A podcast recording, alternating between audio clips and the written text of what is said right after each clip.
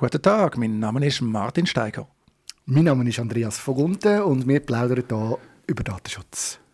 Andreas, nutzt du den DuckDuckGo-Browser? Ehrlich gesagt nicht. Ich nutze äh, hin und wieder DuckDuckGo-Suchmaschine. Und zwar vor allem aus dem Grund, weil man immer wieder davon redet, dass das eine super Alternative zu Google sei. Als Suchmaschine, datensparsam und so weiter. Und äh, da gibt es manchmal, dass, wenn ich das Gefühl habe, jetzt hat Google mal nichts Gescheites geliefert, dass ich dann auf DuckDuckGo gehe. Ganz am Anfang habe ich sogar gedacht, ich brauche das jetzt wirklich. Aber das ist mir zu schlecht gewesen. Ehrlich gesagt, das Resultat damals noch, ich weiß nicht, wie es heute aussieht. Aber sonst benutze ich es eigentlich nicht weiter. Und dann fühlst du dich gut, wenn DuckDuckGo nutzt, weil Google kannst ein Schnippchen schlagen. Ja, das ist eben bei mir ein bisschen anders vielleicht, gell? Aber, aber ich denke, vielen geht es so und mir geht es eigentlich mehr darum, ich bin grundsätzlich Freund von Wettbewerb und von verschiedenen Anbietern und natürlich haben wir bei den Suchmaschinen ein bisschen die Herausforderung, dass wir, dass wir das nicht so richtig haben. Es gibt ja noch Bing und so. Äh, von dem her bin ich immer interessiert daran, wenn irgendwo ein Produkt auftaucht und sagt, wir bieten eine Alternative zum Bestehenden an. Genau, Datenschutz, Datensparsamkeit ist ja heute ein interessantes Werbeargument. Wie aber so häufig, DuckDuckGo ist wieder mal in die Schlagzeilen geraten, dass es vielleicht doch nicht so datensparsam sind, wie die meisten Nutzer glauben. Und zwar, sage ich wieder einmal, weil es schon früher noch negative Schlagzeilen gegeben hat, das Mal hat sich herausgestellt, dass sie im Browser, da gibt es für verschiedene Betriebssysteme, gewisse Sachen nicht vom Tracking ausnehmen, und zwar Microsoft-Dienste, insbesondere die Suchmaschine Bing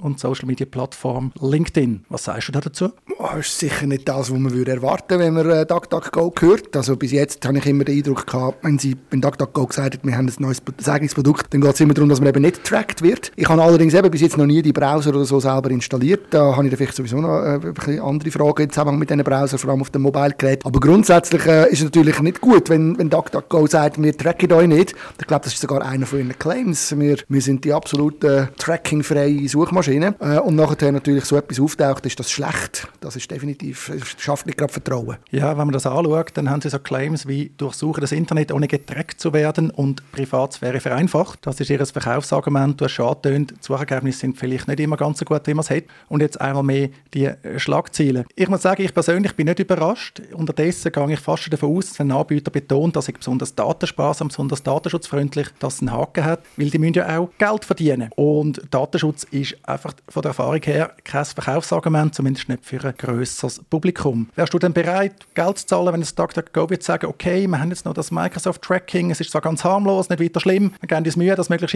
einzuschränken, das sagen sie, aber ohne Tracking, ganz ohne, würdest du dann etwas zahlen? Also jetzt müssen wir aufpassen, wenn, so wie es jetzt ist natürlich nicht, wenn sie den Geld nehmen und trotzdem tracken, definitiv nicht, aber wenn jetzt irgendjemand, aber ich weiß nicht, ob das DuckDuckGo müsste sein, also ich bin bei all fast allen Angeboten, die auf Tracking basieren und auf Datennutzen basieren, bin ich der Meinung, wenn sie nützlich genug sind, bin ich auch bereit, dafür zu zahlen, wenn dafür aufs Datentracking verzichtet wird. Das macht einfach niemand. Aber an und für sich könnte ich mir gut vorstellen, dass ich eine Pro-Version von Google zum Beispiel würde zahlen äh, oder auch Twitter und dafür hätte ich dann Sicherheit, dass, mir, dass ich nicht verfolgt würde. Das Problem ist einfach, wem kannst du noch glauben in dieser Frage? Wie du richtig sagst, es braucht die Daten offenbar für alle diverse Datengeschäftsmodelle. Ich habe gesagt, DuckDuckGo macht jetzt erstmal negative Schlagzeilen, das paar Hinweise und die verdanke in erster Linie Mike Kuketz. Mike Kuketz ist ein deutscher Sicherheitsspezialist, auch Mitarbeiter von einer Datenschutzaufsichtsbehörde.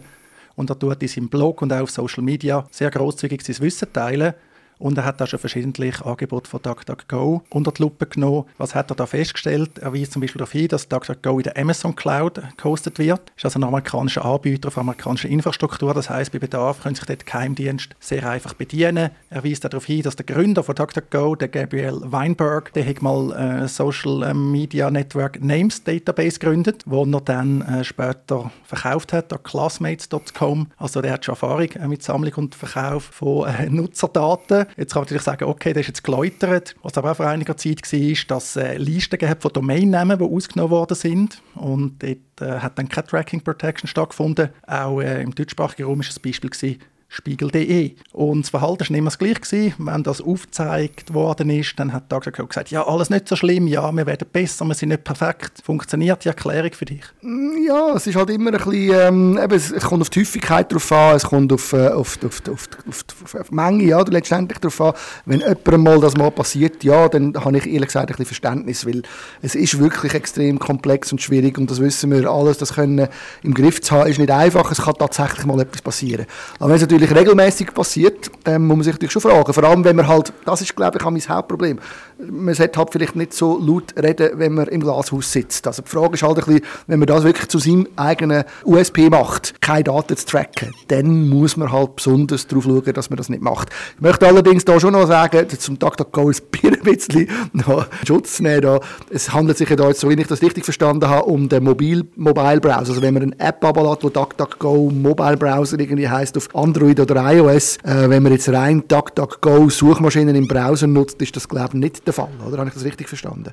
Ja, es geht um den DuckDuckGo Browser. Das ist heute in, dass die Anbieter eigene Apps haben, natürlich auch, um mehr Kontrolle haben und eben da vielleicht auch können die Daten liefern Sie betonen, sie sagen da datensparsam unterwegs, wobei datensparsam, was heißt das?